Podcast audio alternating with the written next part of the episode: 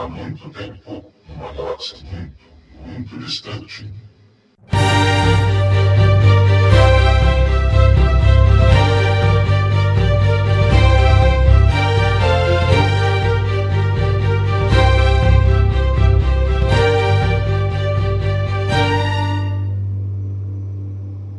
Bom dia, boa tarde, boa noite. Estamos de volta com mais um episódio do Sozinho em Acto. Aqui quem tá falando é o Jair Yoda novamente do Jedi Center para trazer as últimas novidades sobre Star Wars. Esse episódio era para ser um review de The Mandalorian. Esse review virá ainda. Porém, o vazamento de dois supostos roteiros do episódio 9 mudou isso. Só que antes eu vou entrar nas últimas notícias pra gente não ficar só de review que nem foi o último episódio.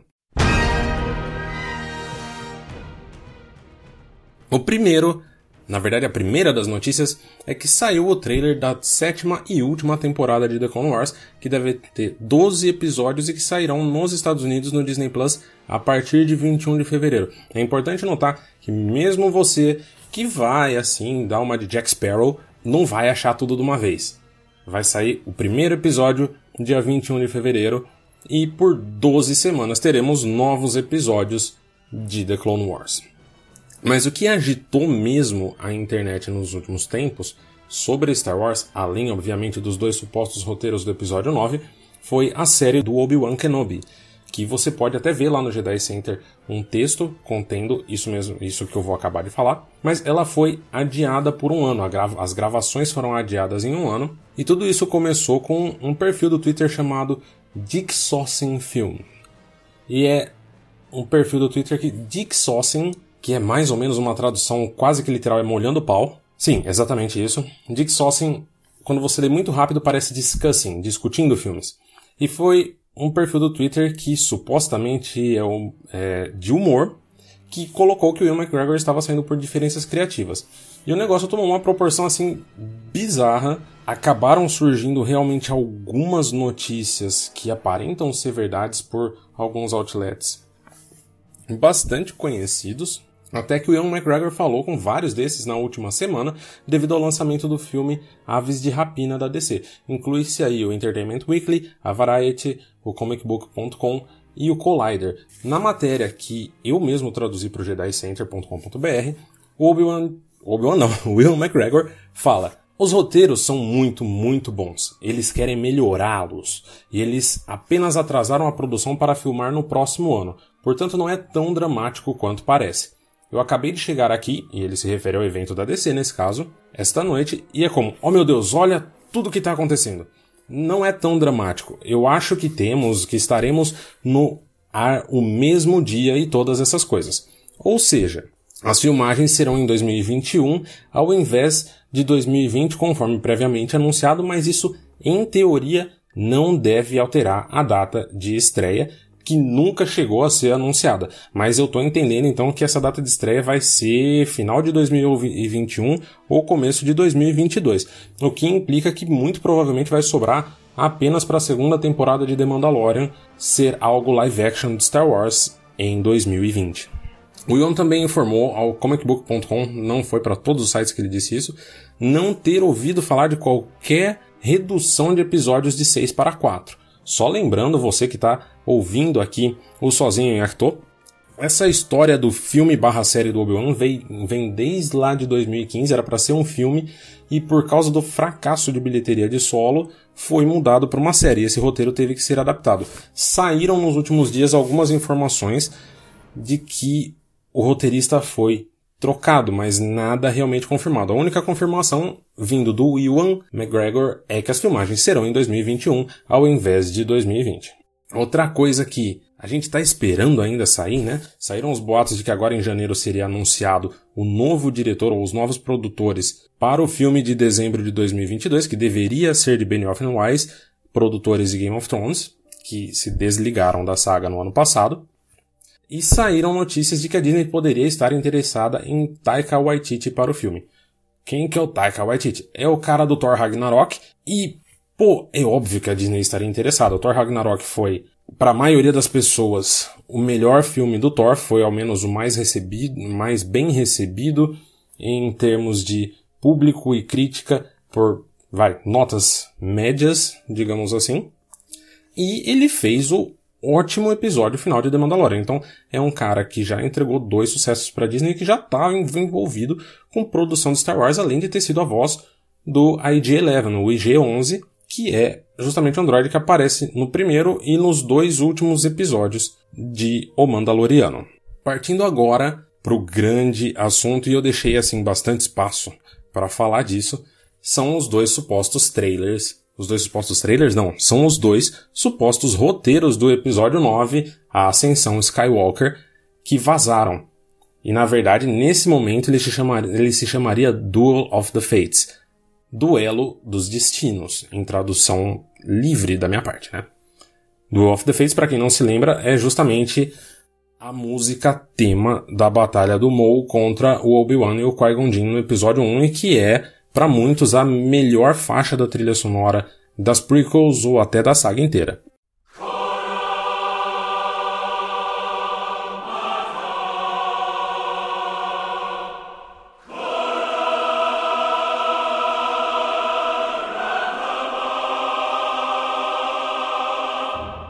Então, só para a gente começar o assunto, eu vou falar, lembrar a vocês a história da produção do episódio 9. O Colin Trevorrow, que é o suposto autor desses dois roteiros que vazaram, foi anunciado como diretor para o episódio 9 em 17 de agosto de 2015. Isso é aproximadamente quatro meses antes do lançamento do episódio 7, então a gente nem sabia como seria o episódio 7. O Trevorrow tinha acabado de sair do enorme sucesso do primeiro Jurassic World, que é a sequência barra reboot da franquia Jurassic Park, e que eu sinceramente não assisti. Depois disso, ele teve um bom sucesso com o segundo Jurassic World, mas um grande fracasso de público e crítica com o livro de Henry, que eu também não assisti. Então são três filmes que eu não assisti, eu não tenho nada a dizer do Colin Trevorrow enquanto profissional. O primeiro roteiro dele se chamava, justamente como eu já falei, Duel of the Fates, e foi entregue a Lucasfilm em 16 de dezembro de 2016. Então, só para ter uma noção de tempo, isso foi no mesmo dia da estreia de Rogue One nos cinemas. A gente está falando um ano antes da estreia do episódio 8. E ainda o fato de que 11 dias depois, em 27 de dezembro, a Carrie Fisher veio a morrer. A nossa eterna princesa Leia acabou nos deixando então, esse roteiro que vazou, esse pelo menos que tem várias fontes confirmando a veracidade, foi feito antes da Carrie Fisher morrer. E isso até o J.J. Abrams, independente do que a gente ache do episódio 9, do que eu e você achemos, eu não gosto, você pode gostar, e isso a gente já discutiu no episódio anterior, independente disso, é muito difícil você ter um roteiro preparado para uma atriz e essa pessoa morrer e você ter que resolver essa situação. Então, não tinha como esse roteiro do jeito que tá chegar aos cinemas. No way. Esse foi o primeiro roteiro vazado nos vídeos intitulados Robservation no YouTube pelo jornalista Robert Meyer Burnett em três vídeos que foram publicados entre 13 e 23 de janeiro desse ano. Curiosamente, Robert Meyer Burnett é um cara muito mais focado em Jornada nas Estrelas do que Star Wars. Mas ele tem muitos contatos, todos os podcasts dos grandes outlets de Star Wars que estão centrados ali em volta de Hollywood, que são produzidos ali em volta de Hollywood, são unânimes em falar que tem muitas chances desse cara realmente conseguir acesso a isso. E esse mesmo vazamento acabou sendo confirmado por outros outlets, como o Collider. Vários desses outlets trouxeram mais informações. Aí o que, que aconteceu? A Carrie Fisher morreu, o Trevorrow e a Lucasfilm se encontraram no início de 2017 para replanejar o filme, dada a morte da Carrie. Em 1 de agosto, em 1 de agosto de 2017, o Hollywood Reporter anunciou que o Jack Thorne havia sido chamado para reescrever o filme, mas que o Trevorrow ainda seria o diretor. Isso nunca foi confirmado, mas nunca foi negado, o que é dizer muito na indústria do cinema, realmente é dizer muito. E meros 36 dias depois, em 5 de setembro, ainda 2017, ainda antes do lançamento do episódio 8, onde toda a Lucasfilm estava extremamente uh, confiante no episódio 8, tanto que havia anunciado aquela trilogia com o Ryan Johnson, o site oficial anunciou a saída do Trevorrow por diferenças artísticas. E eu realmente acredito que aconteceu isso diferente dos outros problemas com diretores que Star Wars já teve, porque o marido da Kathleen Kennedy, presidente da Lucasfilm, é o produtor de Jurassic World e o Trevorrow continuou trabalhando em Jurassic World 2. Então, se fosse alguma coisa tipo de queimar a carreira do cara, ele não ia continuar trabalhando como marido da ex-chefe. E uma semana depois, em 12 de setembro, o J.J. Abrams foi oficialmente anunciado junto com o Chris Terrio, que é o roteirista de Batman vs Superman. E o resto é história.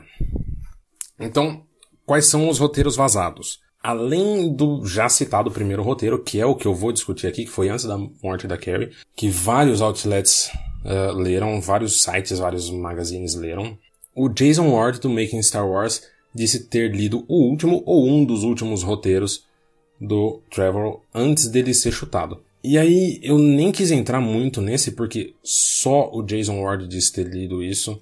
Ele já tomou uma carcada do Trevor um ou dois meses atrás por ter soltado uma informação como sendo do roteiro do Trevor e que não era. E aí o Jason Ward corrigiu falando que muito provavelmente era do roteiro do Jack Thorne, que ficou trabalhando só um mês nos filmes. E o Jason Ward ele acerta muita coisa, cara. Ele realmente acerta muita coisa, muita coisa, principalmente de The Mandalorian, que é filmado muito perto da casa do Jason Ward. Ele consegue, ele conseguiu informações, muitas informações boas sobre o episódio 8, mas ele também deu algumas cagadas. Ele é o responsável, por exemplo, pelo boato de que teria uma cena de luta entre os Cavaleiros de Rain com a Rey e o Luke no episódio 8. E tudo isso porque ele recebeu a informação de que o Adam Driver estava voando para a Irlanda para filmar junto com a Daisy Ridley, e a gente sabe hoje que isso é porque eles tinham aquelas cenas, cada um num cenário, e um tava na frente do outro, mas fora da câmera. E a cena que ele achou que era uma batalha era justamente uma cena cortada de Os Últimos Jedi, da festa daquelas freiras, que eu não lembro o nome da, da espécie agora. Então o Jason Ward de vez em quando ele dá umas cagadas ou ele quer saber demais, apesar de quando ele realmente sabe, ele sabe bastante. E eu vou tentar olhar para isso para esse roteiro sem comparar com Rise of Skywalker, fazendo apenas algumas pontuações. Então o roteiro começa, e aqui são minhas traduções, tá? Com o seguinte texto: Há muito tempo, numa galáxia muito, muito distante. E eu tô errando a melodia, que maravilha. Star Wars, Episódio 9 Duel of the Fates. A mão de ferro da Primeira Ordem se espalhou para os confins da galáxia. Apenas alguns planetas dispersos permanecem desocupados. Atos traidores são puníveis com a morte. Determinado a sufocar uma crescente inquietação, o líder supremo Kylo Ren silenciou toda a comunicação entre sistemas vizinhos. Liderada pela general Leia Organa, a Resistência planejou uma missão secreta para impedir a sua aniquilação e abrir o caminho para a liberdade. Então o filme começa no Quat Shipyards, o estaleiro na lua do planeta Quat, que é uma coisa que realmente existe desde o antigo universo expandido Legends, que seria um lugar onde muitas naves são fabricadas. E o BB-8 e a Rose, que supostamente é uma personagem chave nesse roteiro, estão se infiltrando em Quat, onde a Primeira Ordem constrói as suas naves e os seus trabalhadores são extremamente oprimidos. Há um anel orbital em volta da Lua e a Lua está abaixo dele e há um eixo de energia saindo do planeta que leva o minério bruto do planeta até esse anel onde ele será refinado e transformado em material para as naves. O Finn e o Poe estão lá, a Rey acaba chegando, eles estão sem o R2 e o C3PO, só tem o BB-8. E o plano é explodir esse eixo de energia que fornece o minério da Lua para o anel. O plano obviamente dá errado, a primeira ordem consegue conter as explosões e o almirante Von V-A-U-G-H-N Von diz que as táticas da resistência são lamentáveis.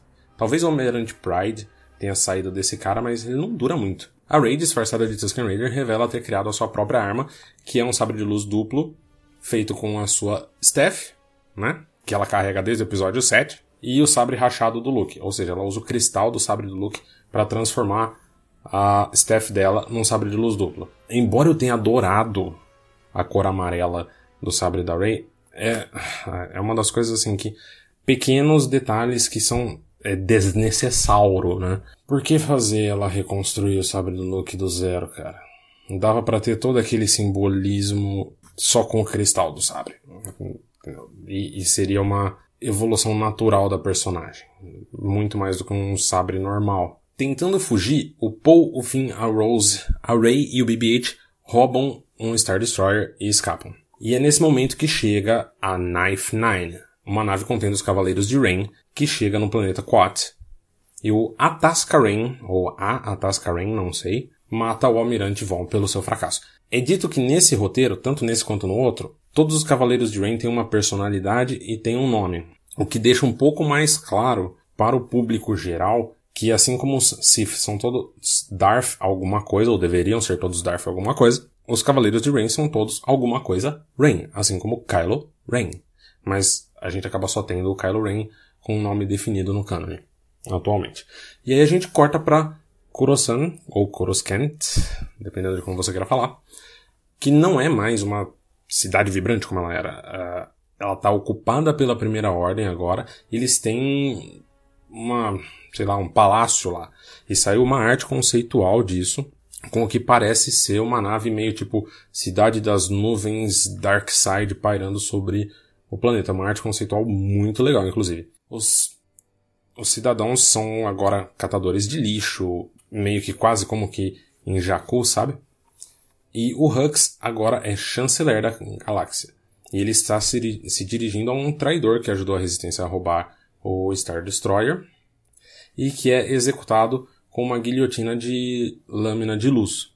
E saiu também uma arte conceitual disso, dada como verdadeira, inclusive todas essas artes que vazaram são dadas como verdadeiras pelo próprio Colin Trevorrow, o que suporta o fato desse roteiro ser verdadeiro. E enquanto eu acho muito legal dar alguma coisa real para fazer, né? Porque ah, acabaram com ele no episódio 8 e terminaram de acabar com ele no episódio 9.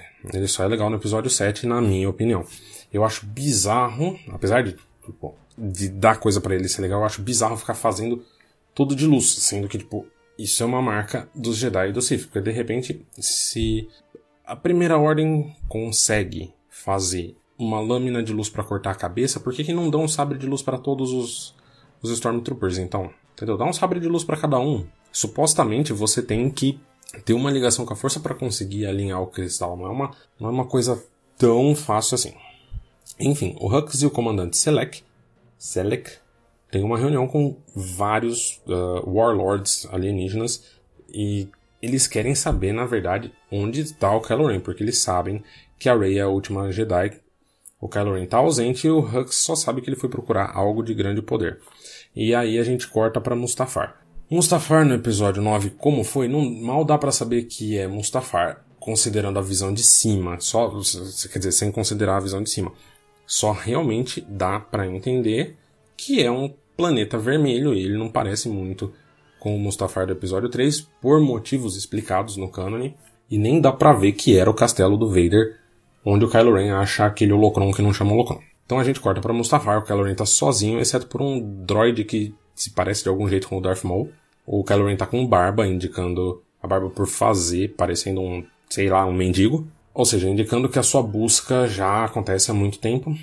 E aqui é uma teoria que muita gente tinha, muita gente tinha mesmo. O Kylo Ren está sendo assombrado pelo fantasma da força do Luke. E tem uma conversa entre os dois, uma fala entre os dois.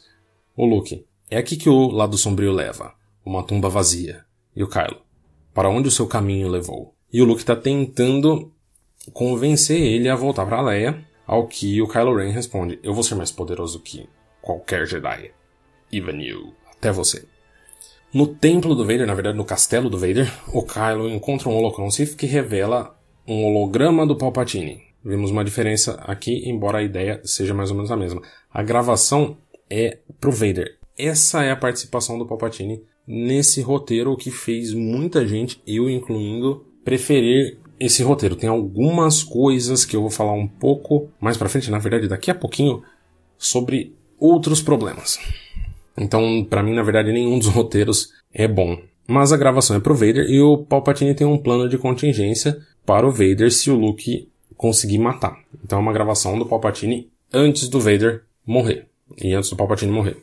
O Vader, se o Luke derrotar o Palpatine, o Vader deve levar o Luke ao sistema Hemnicor para ver Thor Valon, mestre do Palpatine. E aí tem alguns probleminhas aí, porque sempre se assumiu, inclusive era assim no Legends, que a tragédia do Darth Plagueis nunca foi contada pro Anakin pelos Jedi, não porque os Jedi estavam escondendo, mas porque ele era o mestre do Palpatine. Embora o Palpatine nunca fale, ao menos nos filmes, que o Plagueis é mestre dele, mas sempre foi assumido isso. E de repente você cria um cara chamado Thor Valon, não é? Darth Valon, não é Darth Thor Valon, não é Darth Thor, o que já ia fazer muitos memes, eu tenho certeza, seria muito legal um alienígena soltando raios com o Mjolnir.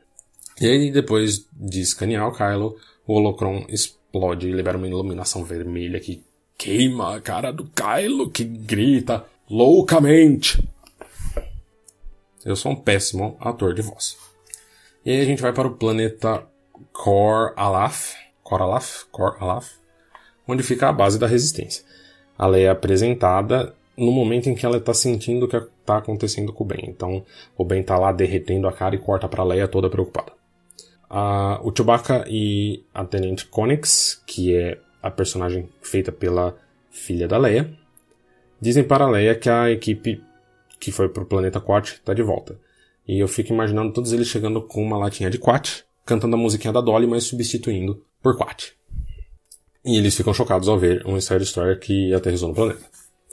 Aqui supostamente tem um momento engraçadalho com a Rey usando Mind Trick em oficiais da Primeira Ordem que ainda estavam na nave. E é mais ou menos o que a gente viu, né? Deve ser, eu imagino que seja basicamente a mesma cena, a piadinha lá, ela fazendo um Mind Trick e o Paul virando pro fim. Tipo, ela já fez isso com a gente. E aí você começa a ver por que, que o Colin Trevorrow tem crédito de história, apesar não de roteiro, no episódio 9. A Rey se abre pro fim e diz que ela não sente que tem o que é preciso para ser uma Jedi e pode não corresponder às expectativas de todos. E o Finn pergunta para ela se ela ainda sente a presença do Kylo, indicando que ele sabe o que aconteceu no episódio 8. E a Rey confessa que está tendo pesadelos com isso e diz que não pode explicar pro Finn, não consegue explicar pro Finn a conexão entre ela e o Kylo. E o Finn fala: "Você tem que calá-lo, ele não pode mudar, é tarde demais". E a Rey: Nunca é tarde para mudar. Você me ensinou isso, Finn. Eu sou um péssimo ator de voz, como eu já disse antes. E aí a resistência se toca que o Star Destroyer que eles roubaram ainda tem a maioria das suas armas, tanques, TIE Fighters, etc. A única peça que falta é um exército para usá-lo. Então você está dando uma introdução ali de como usar. E havia realmente boatos de que a resistência usaria Star Destroyers antigos para lutar contra a Primeira Ordem. A Rey, pesquisando os textos Jedi que ela roubou de Acto, descobre que Abaixo do Templo Jedi em Coruscant, existe um sistema de comunicação chamado uh, Force Beacon da época da Velha República que pode enviar um sinal para 50 planetas. E eles planejam usar isso para obter aliados. Lembrando que lá no texto inicial é dito que todas as comunicações interplanetárias estão anuladas, estão desligadas, estão impedidas. Isso, impedidas. E a primeira ordem não pode deter esse beacon, uma vez que é uma tecnologia que antecede a tecnologia imperial. Porque se eu for ser meio sincero, a não ser que seja alguma coisa baseada no poder da força e que precise da Rey para funcionar, não me parece muito lógico, a não ser que precise do poder da força. Isso não fica claro para mim nas informações que vazaram. O roteiro em si, ou literalmente pegar o roteiro do jeito que ele foi escrito, nunca vazou. E aí o fantasma do Luke aparece enquanto a Rey tá treinando. Que isso era, de novo, outra coisa que tava na cabeça de muita gente que já tinha vazado. Uh, já tinham saído muitas teorias de que o Luke treinaria ela enquanto fantasma e encheria o saco do Kylo Ren. E aí, enquanto rola esse treinamento, a, o Rey. O Rey e a Luke. O Luke e a Rey. E aí, enquanto o Luke e a Rey estão treinando, a Rey questiona: equilíbrio? A escuridão sufoca a luz e a luz apaga a escuridão. Repetidas vezes e novamente. Como isso é o equilíbrio da força? Aí o Luca responde: Eu conheço essa raiva. Meu pai também tinha. E a Ray: É o que diz o meu mestre e o seu mestre antes dele. Mil mestres tão ansiosos para nos dizer como viver. E o resto da conversa entre a Rey e o Luke é basicamente a Rey tentando se afastar de ser um Jedi. Ela admite aqui que não é ninguém. Bingo! E o Luke tentando convencê-la falando que a força está tentando falar com ela. A gente segue em frente, parece que não acaba mais esse roteiro, tá no meio mais ou menos. Voltando para o Kylo. O Kylo voltou para Coruscant com o seu rosto danificado. Ele tem uma máscara nova onde a armadura mandaloriana é fundida e aplicada ao seu rosto. Isso deve ser muito legal de ver. Deve... Imagino que essa cena tenha sido, tenha sido muito interessante, muito divertida de ver. E o visual final com aço mandaloriano, cara, que legal. Ele confronta o Hux, menospreza o Hux, dizendo que não precisa de títulos como o que o Hux tem. Ele e o Hux continuam discutindo um com o outro, até que o Kylo diz que está saindo novamente, mas não antes de dizer ao Hux que o poder que ele descobriu tornará destruir planetas algo insignificante. E a última ordem do Kylo pro Hux é encontre a resistência, destrua e deixe a garota comigo. Voz sexy. Antes de deixar Coruscant, Coruscant, eu realmente preciso ouvir isso dublado alguma vez para ver como eles falam em português. Ele pega a máscara do Vader e diz que agora entende o Vader. A fala do Kylo é assim: Você permitiu que o amor nublasse o seu julgamento. E aí ele joga a máscara do Vader de uma sacada e ela se despedaça, que é uma cena muito parecida com o que tem no episódio 8.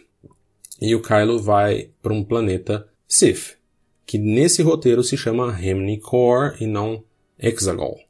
Enquanto isso, a gente tem dois times do lado da resistência. Vamos chamar de equipe A, a Rose, o Finn, o R2 e o C3PO, que estão indo para Coruscant para acender o farol, o beacon, no Templo Jedi, o que meio que me diz, eu acabei de me tocar disso, que talvez não use a força. E a equipe B, Ray, Paul e o Chewie que estão indo para um planeta para encontrar alguém que vai ajudar a Rey a descobrir o que ela precisa fazer. Então aí você está vendo as sementes de encontrar a Zori Bliss. E a Leia fica na base supervisionando a resistência. É importante notar que antes da Rey sair, ela e a Leia têm uma troca onde a Rey diz que acredita que ainda existem coisas boas no cara. A Leia tá cética, mas a Rey acredita em seu treinamento Jedi. E a Leia fala: Você não é como meu pai e meu irmão. Você é nova. Aconteça o que acontecer, lembre-se que a força é que escolheu você, Rey. Sua história não é escrita por mais ninguém. E a primeira ordem, obviamente, rastreia o Star Destroyer roubado até Koralaf, onde ocorre uma batalha e a resistência escapa. A equipe A, novamente, Rose, Finn, R2 e C3PO, se infiltra com sucesso no Templo Jedi e acende o farol, ou seja, não precisa da força. Não precisa da força. E aí a gente vê várias cenas de vários lugares da galáxia recebendo o sinal. Aqui teria uma participação do Bosque, que, para quem não se lembra, é aquele caçador de recompensas meio homem-lagarto que aparece no episódio 5. E aí então o sinal é cortado pela primeira ordem. A equipe A então foge meio que para, para dentro de Coruscant. A equipe B está sendo perseguida pela Knife Nine, a nave dos Cavaleiros de Rain, e eventualmente chega ao planeta Bonadan. Enquanto isso, Kylo chega em Remini Core e confronta Torvalon, que é um ser de 7 mil anos de idade, um alienígena de origem desconhecida, magro, com músculos ah, bem definidos, mais do que a barriguinha sexy do Kylo Ren no episódio 8, que é o peito do Kylo Ren, na verdade. E é descrito no roteiro como algo Lovecraftiano. E aqui saíram realmente artes conceituais do Torvalon muito legal, muito legal. Eu queria muito, sei lá, que o Snoke tivesse sido a cara do Thor E o Kylo começa a treinar com o Thor e tem uma cena igualzinha, quer dizer, quase igual à caverna de Dagobah, onde o Kylo e o Vader lutam um contra o outro e o Kylo perde. De volta a Bonadan, o Paul leva a Rey para uma vidente que pode extrair informações das suas memórias. Viram o conceito aqui? Viram? Olha o Babo Freak e o C3PO, uma vidente que pode extrair informações da memória da Rey. A vidente tira um mapa estelar da mente da Rey que ela em algum momento absorveu nas suas visões com Kylo. Eu não sei como que alguém pensou que isso aqui era bom. Não sei como alguém pensou que esse pedaço era bom. Isso não faz o menor sentido. Isso não faz absolutamente sentido nenhum. É uma pessoa aleatória que o Paul conhece que é capaz de usar a força para retirar memórias da cabeça de alguém. Será que eles não conheceram antes nenhuma personagem que usava a força? Sério, não podia ser a Mascanata? Se você tem alguém no seu círculo de conhecidos que usa a força, para que, que você vai para Bonadam ou qualquer outra coisa para tentar achar uma outra pessoa? E de todas as pessoas do universo, é o Paul que conhece ela. Não é a Mascanata, é o Paul que conhece ela. Ainda que a Mascanata falasse, olha, Paul, leve a Ray lá. Não. Enfim, vamos continuar. Isso daqui ficou muito melhor sendo o Bubble Freak e o C3PO. Ainda que eu realmente acredite que o Bubble Freak era desnecessário e que poderia ser a Rose fazendo isso e dar uma função para Rose no script final. Os Cavaleiros de Rain aparecem em Bonadan e perdem uma luta de sabre de luz, perdem uma batalha de sabre de luz contra a Rey, e a equipe B, a Rey, o Paul e o BB-8 acabam escapando. E ela descobre para onde ela tem que ir. Ela tem que ir para Mortes. Mortes, para quem não sabe ou não se lembra, é um planeta visto na terceira temporada das Guerras Clônicas. É um arco muito bem aceito pelos fãs e é bem legal que tem um conceito. É um planeta que parecem duas pirâmides, uma em cima da outra, e que ele fica meio que fora do espaço-tempo.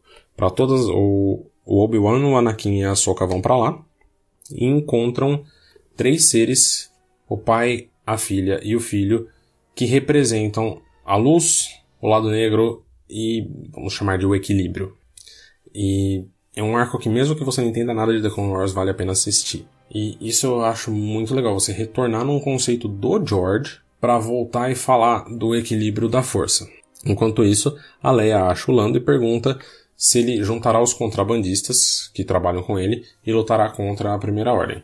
A Rose é capturada e torturada pela Primeira Ordem, mas consegue escapar. E, junto com o Finn, o R2 e o C3PO, eles iniciam uma revolta de cidadãos em Coruscant ao redor do Palácio da Primeira Ordem.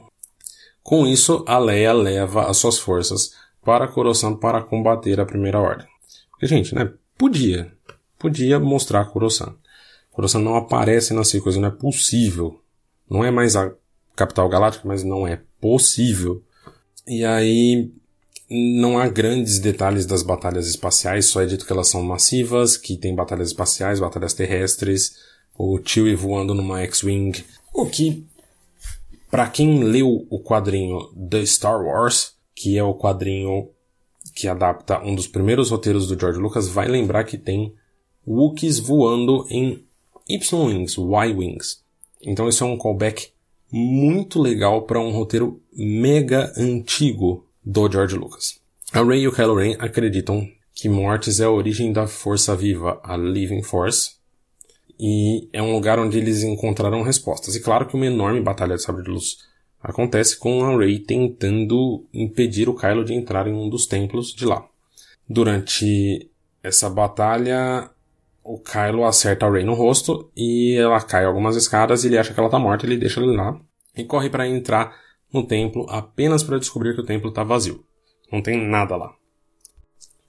E nesse momento, o fantasma do Luke aparece. E gente, parem para notar uma coisa. Muito se foi dito na época da demissão do Colin Trevorrow que uma das coisas teria sido um desentendimento sobre ele não querer que o Luke morresse e que no roteiro dele o Luke estaria vivo. O roteiro dele o Luke não está vivo. E se usou muito isso para criticar o Ryan Johnson, independente do gosto, do seu gosto pelo filme.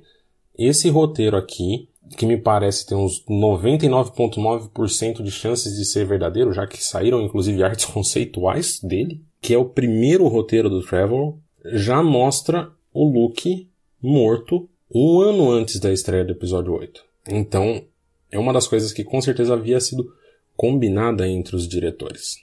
Então, o Fantasma da Força do Luke aparece e faz um esforço de última hora para tentar transformar o Kylo Ren e trazer ele de volta. Durante esse discurso do Luke, a Rey se levanta, mas cega. E se você assistiu Rebels você deve estar pensando a mesma coisa que eu. Aconteceu isso com o Kanan Jarrus e nos levou a duas excelentes temporadas desse personagem.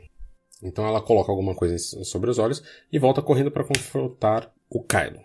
Aí, jovem, é aí que o negócio desanda, porque até agora eu tava gostando de muita coisa. Embora vocês ouviram algumas das minhas críticas, mas aí o negócio desanda nesse diálogo. Nossos mestres estavam errados. Eu não negarei a minha raiva e não vou rejeitar o meu amor. Eu sou a escuridão e eu sou a luz. Você não é nada. Você não é ninguém. Então a Rey acende seu sabre de luz e diz: Ninguém é ninguém. Antes de correr para ele e continuar a batalha. E a Rey agora, abraçando a luz e a escuridão, ganha um novo nível de poder. Ela é uma Jedi cinza. Yes! Só que não. Corta a mão do Kylo Ren. Segundo o texto aqui, corta os dedos Aí eu não sei se ela cortou os dedos ou a mão primeiro, mas tudo bem. E destrói o sabre de luz dele. E o script diz: existe uma força viva imensurável dentro dela. No entanto, no início do filme, o Kylo havia aprendido a capacidade não natural de roubar a força viva dos seres e começa a fazer isso com o Rey. Essa habilidade foi transferida pro Palpatine, que você vê ele puxando a força dos dois ali e reconstruindo os dedos. É meio nojenta aquela cena. Ela não aguenta, cai, o Kylo está se recuperando e está prestes a vencer. E nesse momento ele ouve o chamado da sua mãe pedindo-lhe para voltar para casa. É nesse ponto que o Kylo Ren cede, devolve a essência de sua vida a Rey, mas no processo começa a morrer ele mesmo. Então você vê que aquela transformação estranha do Kylo Ren, porque ninguém conseguiu entender o que, que a Leia fez. Ela foi fazer alguma coisa, ela fez alguma coisa e morreu no processo, e o Kylo parou ali, sei lá, e de repente ficou do bem. Embora ele ainda teve aquela conversa com a imaginação do, com a memória do pai dele, não o fantasma da força do pai dele, a memória do pai dele. Então aqui tem mais ou menos a mesma coisa. E aí quando ele volta pro lado bom, ele dá a essência da sua vida para Ray e morre. Então são outras duas coisas que o J.J. Abrams manteve no filme, mas aqui não tem beijo. Aqui não tem beijo, inclusive no segundo roteiro é indicado uma relação entre o Paul e a Ray, que seria uma coisa bem mais saudável para um público infantil, considerando o que o Kylo Ren fez para Ray nos episódios 7 e 8, mas que ainda assim é meio aleatório. Em seu último suspiro, ele revela o nome verdadeiro dela, Ray Solana. E aí nessa versão, o Kylo diz que sabe disso porque ele matou os pais da Ray. Ele costumava matar crianças sensitivas à força matar Younglings a pedido do Snoke. E o Snoke também não tá nesse roteiro. Enfim, e ele matava crianças sensíveis à força a pedido do Snoke e havia rastreado a Rey anos antes. E ela escapou e seus pais não.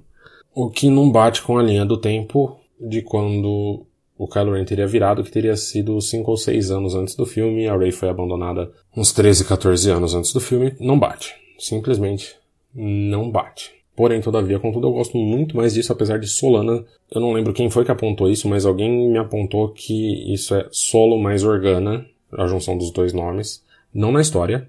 Não na história, na história ela só é Solana. Solana é uma pessoa, uma família, família Solana. E essa questão ser a Rey Solana se manteve até o último roteiro.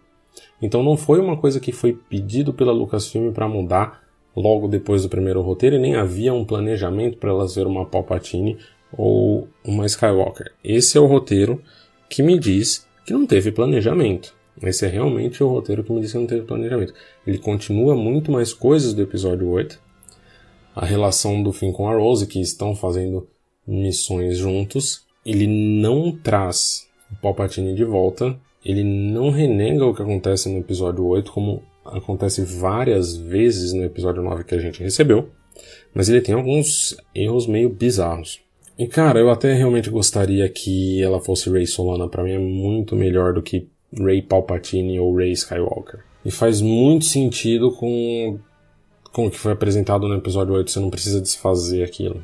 E o fato disso ter sido mantido até a última versão, assumindo que a versão do Jason Ward do MakingStarWars.net seja realmente verdadeira, todas as versões do Trevorrow mostram ela como Rey Solana ou algum outro nome que não seja conhecido, me mostra que, a princípio, isso não era um problema, que isso se tornou um problema depois de uma parcela do fandom fazer o backlash contra o episódio 8.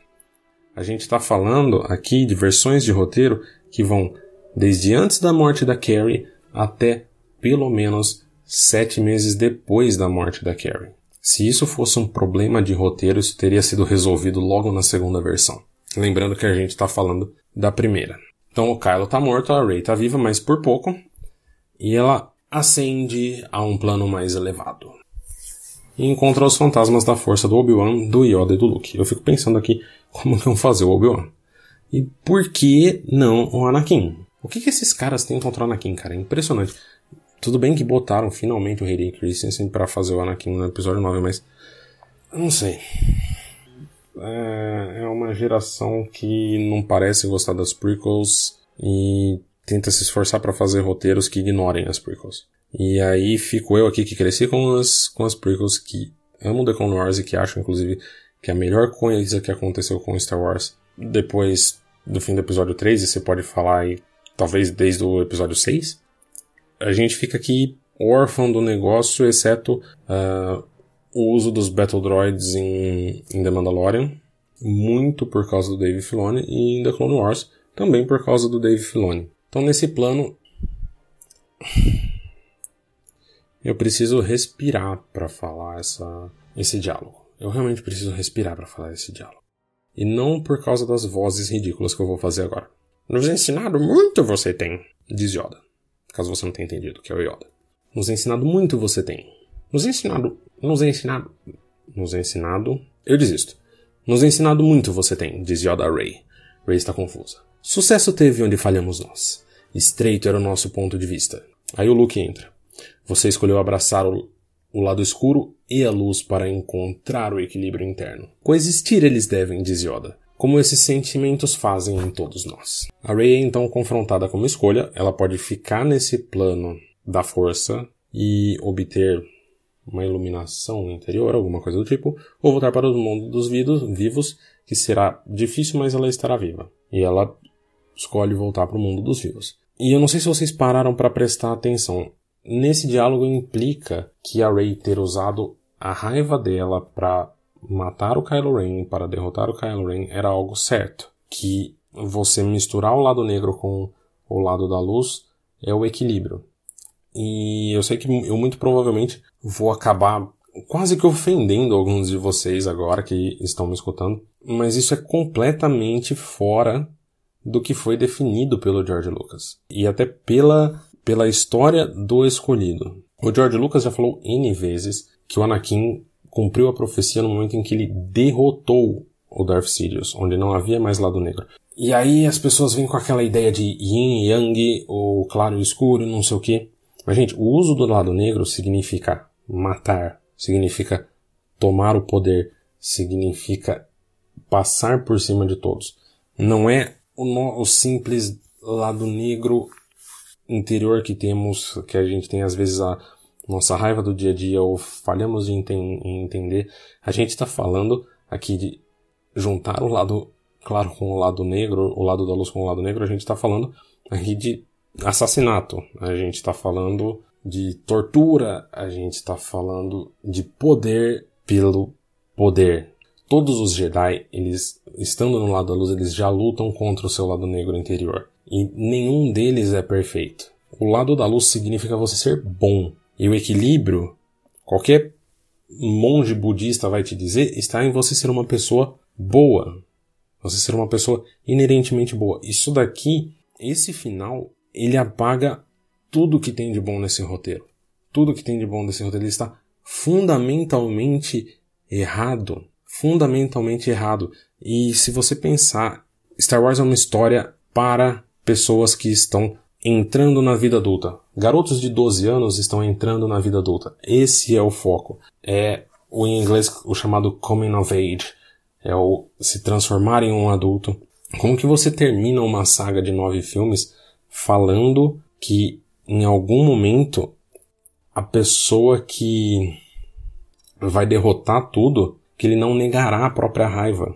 Saindo do universo Star Wars, todos nós devemos tentar controlar o máximo possível a nossa raiva interior que a gente tem. Imagina se, ah, eu estou, eu fico metade do dia bem e metade do dia com raiva, estou em equilíbrio. Isso está completamente errado, está filosoficamente errado. Então, esse é o ponto onde todo o roteiro ele cai, ele se despedaça, ele mostra que é uma pessoa que fundamentalmente não entendeu o que, que o George Lucas queria passar para as pessoas. E aí a gente pode até inventar e discutir o que, que é o equilíbrio, mas ele. E talvez você ainda acredite que o equilíbrio realmente é alguém metade do tempo ser boa e metade do tempo ser má. Paciência. Mas fundamentalmente essa não é a mensagem do George Lucas. E você ter o Yoda, o Luke e o Obi-Wan repetindo, falando para Rey que ela está certa nisso e que eles estão errados em tentar ficar apenas no lado bom da força, é uma coisa assim, quase que afrontosa. Mas vamos seguir em frente. Enquanto isso, a grande batalha da resistência entre a, entre a resistência e a primeira ordem está acontecendo em Coruscant e nos arredores da, da capital. O R2-D2 é brutalmente danificado e essa arte saiu na internet e o Colin Trevorrow confirmou que ela era da sua versão do filme, mas que o R2 não morre. Meio mais ou menos o que acontece no episódio 4, que o R2 é atingido estando no X-Wing, é desativado e depois é remontado. O Hux tem uma cena de morte e aparentemente é uma piada no roteiro que ele continua tentando usar a força para competir com o Kylo Ren. E quando ele percebe que a Primeira Ordem perdeu a batalha, ele entra nos seus aposentos, a gente descobre que ele é um colecionador de coisas dos Jedi e coleciona sabres de luz. Ele acende um, que no segundo roteiro é dito como roxo, sendo do Mace Windu, e comete um ritual de sacrifício muito parecido com o ritual de sacrifício dos samurai. A primeira ordem, ela perde a primeira ordem perde a batalha em parte porque a sua sede em Coruscant é uma nave gigante, quase uma, como eu já falei, quase que uma cidade das nuvens Darkseid. E durante a batalha, a Rose, que tem, como vocês já perceberam, uma parte muito maior nessa versão do episódio 9, mexe no hyperdrive, no hyperdrive dessa nave para que quando essa nave tente fugir, ela acabe se colidindo com um planeta. Então ela põe lá os dados de navegação para dar no meio de um planeta. Algo que inclusive acontece em The Clone Wars logo na primeira temporada, com uma nave separatista. Após a cena da Rey dos Fantasmas da Força, o filme volta ao pós-vitória em Coruscant, Chewbacca, Leia, C-3PO e os outros estão colocando a R2 de volta e relembrando tudo o que aconteceu. E a peça final do quebra-cabeça é reinstalar o seu banco de memória, o que a própria Leia faz numa pose que lembra a, a Nova Esperança, uma Nova Esperança, perdão.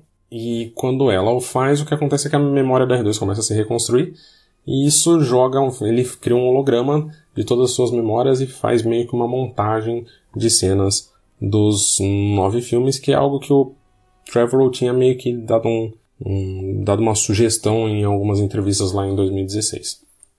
A cena final do filme acontece num filme cham... num filme acontece num planeta chamado Modesta, que a internet foi rápida em falar que muito provavelmente é uma um twink, uma piscadinha pro local de nascimento do George Lucas, que é a cidade de Modesto, na Califórnia. E o fim está lá com um monte de crianças e supostamente o Brown o garotinho da vassoura do episódio 8, quando a Rey chega pronta para treinar a próxima geração de Jedi. Rolam os créditos.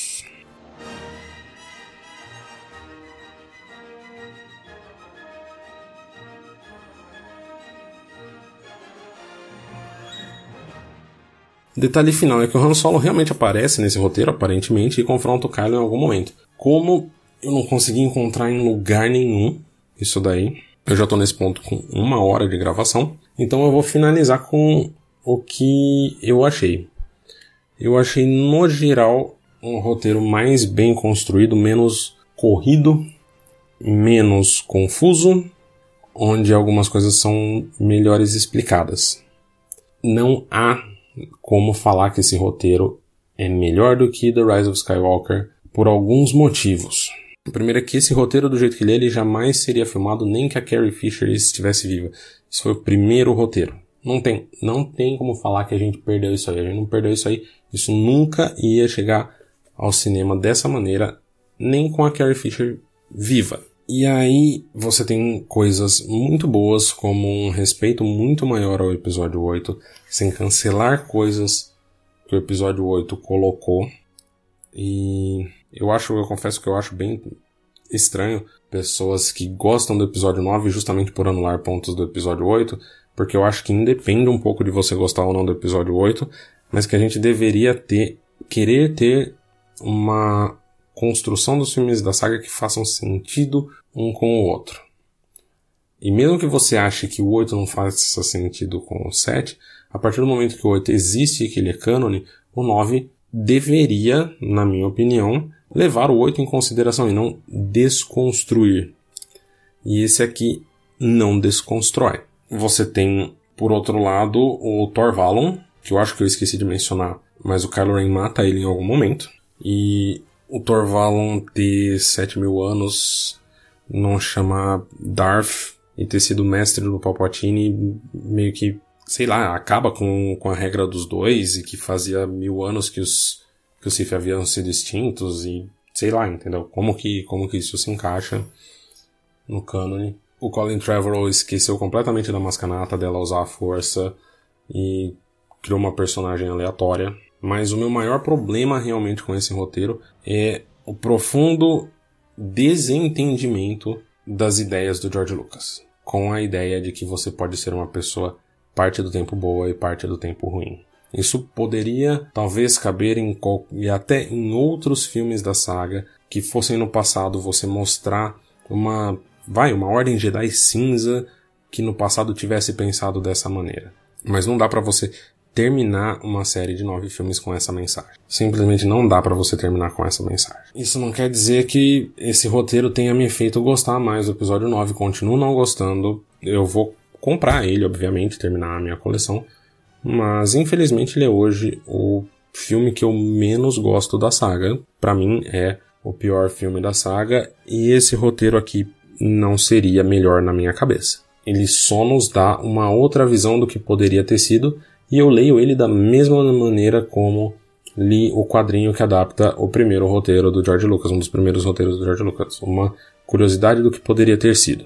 Nada mais do que isso, e não adianta ficar discutindo na internet sobre qual é melhor. Esse roteiro não ia ser filmado. Não teria como ele ser filmado. Tem algumas diferenças para o roteiro que o Jason Ward diz que foi o único que leu, mas os problemas do, do, segundo roteiro são mais ou menos o mesmo, como eu já falei, acho que talvez o maior seja o romance do Paul com a Ray. O resto ele meio que fica elas por elas. Então esse foi o meu finalmente episódio falando sobre os roteiros vazados e o balanço da força do episódio 9, no episódio 9, Duel of the Fates. Se nada mais bizarro acontecer, o próximo episódio deve ser um review de The Mandalorian. Não esqueça de mostrar o sozinho e estou para outras pessoas, por que não? E se ela não usa o mesmo agregador de podcast que você usa, fala para ela que tem no Spotify, tem no iTunes, tem no Google Podcast, tem onde você quiser, tem até no YouTube, no Jedi Center 3.0, no canal do Jedi Center 3.0. E siga o Jedi Center no Facebook, no Twitter e no Instagram como barra ou arroba Jedi Center em todas essas redes sociais e até a próxima!